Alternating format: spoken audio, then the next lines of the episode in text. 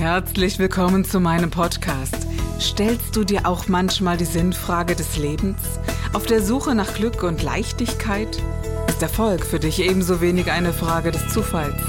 Wir reden über alles, was uns Menschen bewegt, im Kerstin Scherer Podcast.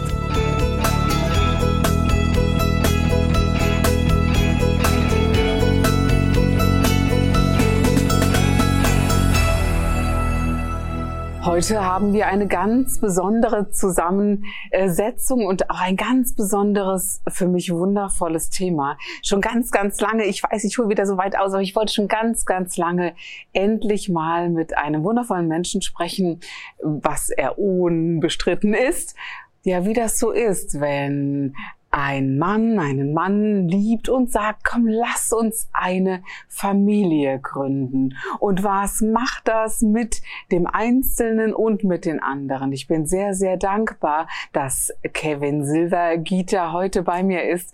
Ein wundervoller Schauspieler und Mensch. Danke, dass du da bist. Vielen Dank, Kerstin, dass ich hier sein darf. Darf ich das so zusammenfassen? Es ist natürlich ja. immer, immer so die Frage, wie geht man heran an dieses ja. doch auch besondere Thema? Noch, ja. Ja, was ich nicht verstehe, aber das ist eine sehr subjektive Ansicht. Das ja? ist tatsächlich, glaube ich, eine subjektive Ansicht beziehungsweise auch eine von der Gesellschaft wahrgenommene yeah. Sache einfach. Und das ist nun mal eben immer noch so, dass die wahrgenommene Mehrheit die Norm mhm. definiert und die Norm ist nun mal immer noch Mutter, Vater, Kind. Ja, und auch so überhaupt äh, so äh, äh, Gender-Thema und Total. ja, weil ich heute Morgen dachte, also mein, wir lieben Happy Socks. Also Happy mhm. Socks sind die buntesten Socken für Jungs, die man so kennt.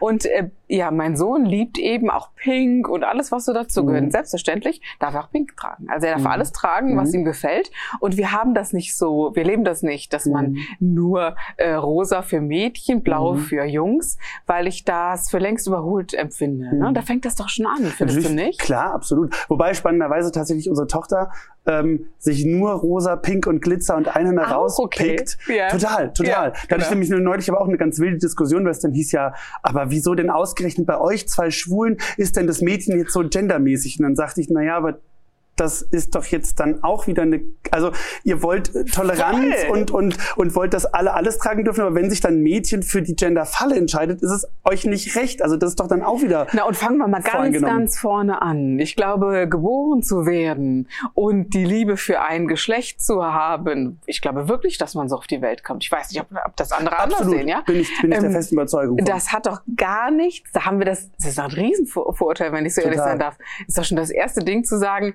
Wieso soll das bitte bei euch anders sein? Es würde Richtig. ja implizieren, dass es in anderen Familien sich hätte anders entwickeln können. Richtig, genau. Und das Krass. ist ja völliger Quatsch. Ja, voll drin. Total, total. Genau das ist es. Das ist immer noch sehr viel mhm. Also ich glaube, ich, wir haben da irgendwie großes Glück auch in, in, auf, in unserer Social Media Blase, Instagram. Da kommen natürlich die Menschen auf uns zu, die mit, die das Thema mögen, die mit dem Thema zu tun haben. Da haben wir also wirklich so eine Blase. Und wenn ich dann irgendwie so Themen anspreche, die außerhalb dieser Blase sind, dann sind die Leute immer so ganz echauffiert. Aber wieso? Bei mir ist das doch alles normal. Dann sage ich immer wieder, ja, aber eben nicht. Okay. Weil diese Social Media Blase, die sagt auch gerne, wir sind so tolerant und alles ist genderfrei und über jeder benutzt dann auch äh, die, die genderneutrale Sprache, was super ist was eben außerhalb von Social Media oft eben noch nicht angekommen ist. So, also das Nein. ist so, äh, ich finde das toll, das hat eine große Vorbildsfunktion, aber eben in der in der Gesamtgesellschaft ist vieles von diesem weltoffenen und toleranten 2020 eben noch nicht angekommen. Ich war da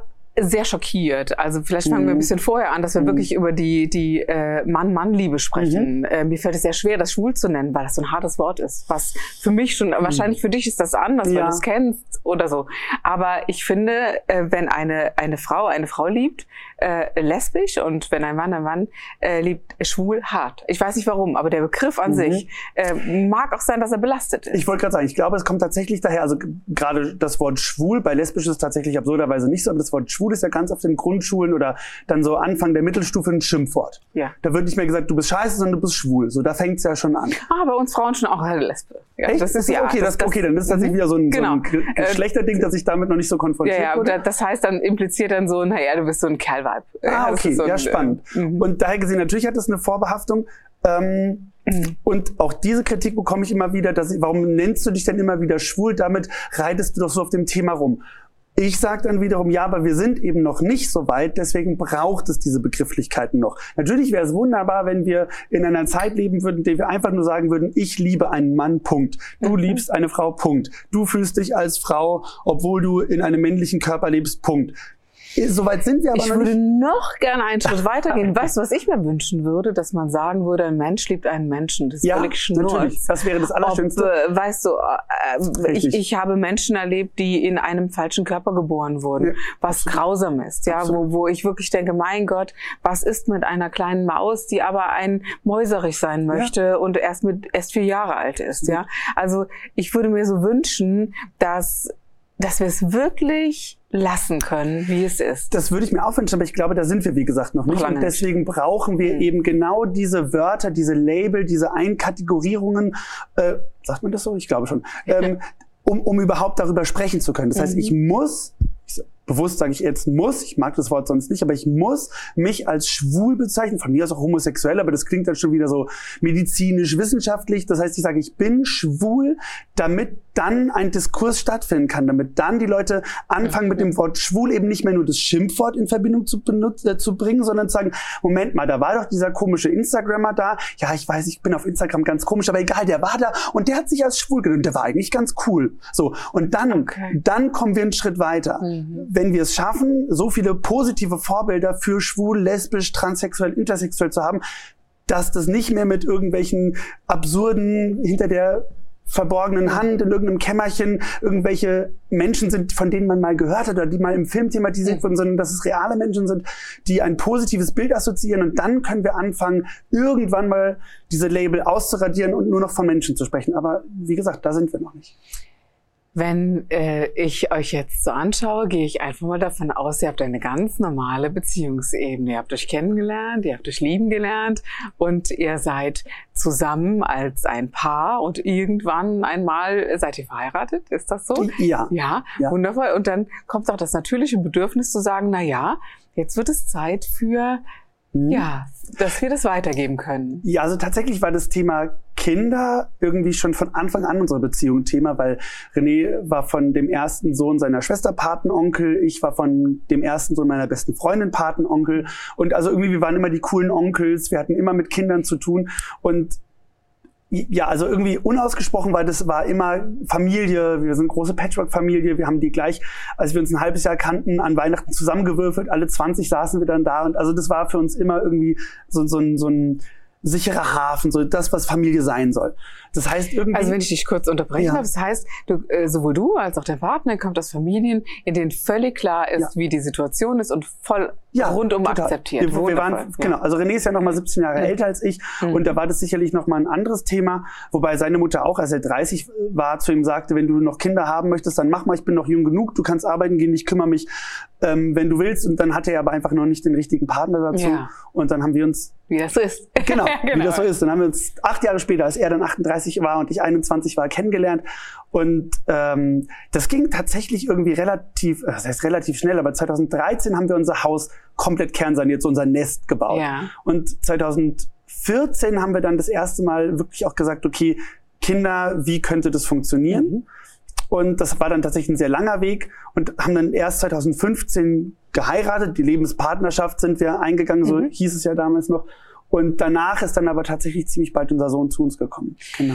Du sagtest, das ist ein sehr langer Weg. Welche Optionen hat eine gleichgeschlechtliche Ehe, um zu sagen, wie kommen wir an ein Kind? Also bei Frauen mhm. gibt es ja mehr Möglichkeiten, Absolut, ja, als, äh, als ihr das jetzt wählen könnt Richtig. tatsächlich. Äh, welche Möglichkeiten gibt es? Wir hätten natürlich ganz äh, völlig liberal uns äh, eine Frau suchen können und sagen können, hast du Lust mit uns gemeinsam und dann gehen wir eine Dreiecksbeziehung ein oder am Wochenende bei dir, am Wochenende bei uns. Das gibt tatsächlich mittlerweile recht häufig, nennt sich ähm, eine, ähm, jetzt fällt mir der Begriff nicht ein, äh, Co, äh, nee, Egal. Also auf jeden Fall ist es tatsächlich so, dass zwei Menschen, die sich nicht lieben, ein Kind zeugen. Also ohne eine Liebesbeziehung ein Kind zeugen. Das kommt tatsächlich vor, tatsächlich relativ häufig auch bei lesbischen und schwulen mhm. Paaren, die dann eben gemeinsam sagen, ach komm, beste Freunde machen wir doch und dann mhm. teilen wir uns quasi irgendwie die Sorge. Das war für uns immer so völlig, das war für uns nicht vorstellbar. Wir, da sind wir tatsächlich sehr spießig ähm, konservativ, so absurd das klingt. Ja, oder auch natürlich, wenn, Oder so. wenn man mal den Prozess zu Ende denkt. Mhm. Ähm, man geht mit einem Menschen eine der tiefsten Bindungen ein, Mhm. die man miteinander eingehen kann, obgleich man sich nicht kennt. Mhm. Aber man hat ja eine Beziehung zueinander. Richtig. Das heißt also, ein gemeinsames Kind ist eine tiefe Absolut. Verbindung. Das, Genau. Und einer hat sie nicht. Genau. Ja, das fängt, Genau. da fängt sehr schon da fängt schon an, genau. Das ist Genau. der eine Mann und die eine Frau und die Genau. anderen beiden jeweils nicht. So, das, so und, und Genau. dann, Dann, hast du vielleicht auch gar keine Lust mehr, die Frau zu treffen. So. Sorry, aber warum auch? Genau, ne? Also wenn genau. man so ganz ehrlich und, dann, ist. und selbst wenn, dann hat man ja die Beziehungsfragen. Das geht ja so viel weiter und da haben wir Es kann nur Themen geben. Also, genau. äh, Aber ja. trotzdem, es gibt äh, Familien, bei denen das funktioniert. Wundervoll. Ähm, genau, Mhm. total. Das haben wir auch im Buch so geschrieben. Ähm, es gibt eine ganz tolle Familienform. Für uns war sie einfach eben nichts, Mhm. weil wir das dann tatsächlich, wir wollten das, wir wollten Familie eben sein, so wie wir das kennen als Ja. Kinder, so wie wir das ähm, empfinden, so wie wir Familie für uns empfinden, was ja wirklich jeder für sich auch anders empfindet und definieren darf. Was auch eine andere Kraft darstellt, wenn ich Absolut. mal so, wenn man sich so hineinfühlt. Absolut. Ne? Es gibt Genau. eben da drei Felder und da gibt es zwei Felder, die Genau. sagen, wir geben das weiter, was Genau. wir weiterzugeben Genau. haben. Und eben auch, auch nur wir zwei, ne? Nicht so dieses, und dann, weil wir Genau. kommen halt beide auch aus einer Scheidungsfamilie, das heißt, wir kennen dieses Patchwork-Thema im negativen Sinne, so dieses, dieser, dieser Scheidungsprozess und mal da sein, mal da sein und dieses Hopping. Was bestimmt auch bei vielen gut funktioniert, haben wir eben ja auch beide Seiten erlebt und das wollten wir eben für unsere Kinder nicht. Und deswegen Im Vorhinein. Ne? Genau. Es ist natürlich, Genau. wenn Dinge so sind, wie sie sind, klar, dann kann man schon sagen, natürlich Genau. funktioniert Patchwork. Aber die Frage ist doch, ob man es direkt so bestimmt. genau, genau. Und das ein wollten wir genau eben für uns Ja, nicht. verstehe. Mhm. Und das nächste, was dann das naheliegendste war, um selbstbestimmt oder so selbstbestimmt wie möglich zu bleiben, wäre dann die Leihmutterschaft gewesen. Die ist in Deutschland verboten. Hm, Berechtigterweise, wie ich finde. Und ist nur in Amerika, also ich glaube, in Amerika hauptsächlich erlaubt. Also das, das ist das Land, über das das die meisten schwulen Paare tatsächlich machen. Die suchen sich dann eine Agentur, Mhm. zahlen einen sechsstelligen Betrag. Mhm. Also ich habe irgendwann mal Kontakt zu einem Paar gehabt, die haben 250.000 Euro bezahlt, bis es geklappt hat. Muss man eben einfach auch haben. Am Ende wurde uns die Entscheidung abgenommen, weil wir das Geld nicht gehabt hätten. Mhm. Es blieb dann auch trotzdem die moralische Entscheidung, dass wir, selbst wenn, mittlerweile sind die Agenturen so, dass es wird eine Frau genommen, die gibt die Eizelle und eine andere Frau trägt quasi nur aus, sodass so wenig emotionale Bindung wie möglich da ist. Die Frau muss schon ein Kind selbst haben, sodass es nicht das eigene erste Kind ist. Sie muss finanziell unabhängig sein, sodass man quasi alle Faktoren aus merzt, die irgendwie zu einer Bindung führen könnten. Und trotzdem haben wir uns gedacht, und dann nach neun Monaten, also ich kann mir das ja überhaupt nicht vorstellen, wie das ist, in einem Körper was wachsen zu haben. Weil ich, selbst wenn ich diese ganzen Faktoren nicht, haben wir für uns gesagt, nee, das wollen wir nicht, das können wir nicht, das, nee. Ich habe mich mal mit einer Leihmutter unterhalten, weil ich als Okay. Frau mir das nicht vorstellen Mhm. konnte. Weil äh, diese, ich habe selbst zwei Kinder und diese tiefe Liebe und Verbundenheit äh, Mhm. zu meinem Kind bereits im Bauch ist aber etwas, was A in mein, einem späten Alter, also ich bin eine etwas ältere Mutter, das äh, ist nochmal etwas anderes stimmt, und auch eine sehr, sehr klare Klarheit. Und es gibt Frauen, die damit konkret anders umgehen. Die Mhm. sagen, ja, ich lasse lieber im Leben in meinem Körper wachsen Mhm. für andere. Okay. Ich habe meine Kinder bereits. Ich brauche das Geld für meine Familie und für mich ist es kein Verbrechen, sondern eins der größten Geschenke, die ich Mhm. für jemand anderen geben kann. Hm, Ja, ist Und wenn- schöner. Und wenn mhm, und äh, die auch gesagt hat, weißt du, welches größere Geschenk kannst du denn auf der äh, Welt geben, als Leben zu schenken? Und ich kann nicht mehr Kinder bekommen und ich liebe es, schwanger zu sein. Aus dieser Sicht habe ich das noch nie gesehen. Ich auch nicht. Ja. Wie schön. Und äh, sie sagt auch, ja, es gibt diesen Moment des Loslassens. Mhm. Es gibt nach zwei Wochen eine, tie- eine tiefe Trauer, ein tiefes Weinen. Bei mir und bestimmt auch bei dem Kind. Bestimmt. Das hat sie sehr bewusst so ähm, erklärt. Sie lebt in New York und daher die, die andere Art und Weise auch damit Mhm. umzugehen. Und sie war bereits viermal Leihmutter. Und es, ja, das fand ich wirklich krass. Wahnsinn. Ich kann es vielleicht für mich selbst nicht nachvollziehen. Ja. Aber wer wertet das schon? ne? Richtig. Das ist, so, schön. Mit, ne? dem Beispiel kann ich das ähm, akzeptieren. Ich kann es nicht Mhm. nachvollziehen, aber Mhm. ich kann es akzeptieren und Genau. annehmen. Ich finde das einen ganz schönen neuen äh, Ansatz für mich. Wie gesagt, am Ende hätten wir es uns tatsächlich trotzdem nicht äh, Mhm. leisten können. Und was dann jetzt im Nachhinein nochmal der andere Aspekt ist, weswegen wir uns immer wieder für diese Familienform entscheiden würden, es gibt einfach schon so viele Kinder auf dieser Welt, die Eltern brauchen. Also das ist jetzt mal ne? Absolut. so. Und das ist Absolut. tatsächlich dieser andere Ja. Aspekt, zu dem weswegen Mhm. ich dann also summa summarum am Ende, wenn ich eine Pro- und Genau. Kontraliste mache. Aber wenn man mal alles so durchgeht Gen- und sagt, ja. okay, äh, die Leihmutterebene wäre mir persönlich vielleicht auch zu krass. Ne? Mhm. Das ist etwas, was die, eben, wie du schon sagtest, es gibt so viele Kinder, Genau. die Hilfe brauchen. Genau. Ne? So, deswegen sind wir dann den nächsten Schritt gegangen und haben uns dann um das Thema Adoption gekümmert oder äh, recherchiert. Und da war dann ganz schnell klar, dass das für uns nicht in Frage kommt, weil das war 2014, da gab es die Ehe für alle noch nicht. Die wurde erst 2016, glaube ich, oder 17 beschlossen. Aha. Und, da ging das nicht? Nee, nee, nee, nee. Das war das Ah. letzte, das war die letzte Angleichung zur heterosexuellen Ehe, nämlich, dass das Adoptionsrecht Hm. gleichgestellt ist. Das heißt, wir wurden beide vor der Adoptionsgesellschaft als Single betrachtet. Mein Mann zu dem Zeitpunkt, ich glaube Anfang 40, also an der Altersobergrenze. Und ich mit meinen 24, 25 und gerade zwei Jahre von der Schauspielschule gekommen, kein Kapital, war also an der Altersuntergrenze und eben ohne Geld auch kein Wunschkandidat. Das heißt, wir beide als Single betrachtet kamen nicht in Frage. Wie, äh, wie, wenn ich mal so nachfragen darf, wie siehst du denn das, wenn man, hm, Menschen können Kinder bekommen, wie sie wollen. Hm, natürlich. Ja, sie können mit Mhm. 16, mit 25, sie können in den unterschiedlichsten Mhm. sozialen Ebenen in die schrecklichsten Familien hineingeboren werden, Mhm. aber man bewertet das so. Ich kann schon verstehen, dass man ein Bewertungssystem anlegt, Mhm. aber ist es gerecht, ist die Frage. Die Kritik darf man vielleicht mal äußern. Absolut, absolut. Die Kritik habe ich auch lange geäußert und ich habe es auch lange als ungerecht empfunden und kann auch jetzt wieder mit dem Abstand beziehungsweise auch der Erfahrung, die ich jetzt seit fünf Jahren als Vater habe, sagen, dass es total berechtigt ist.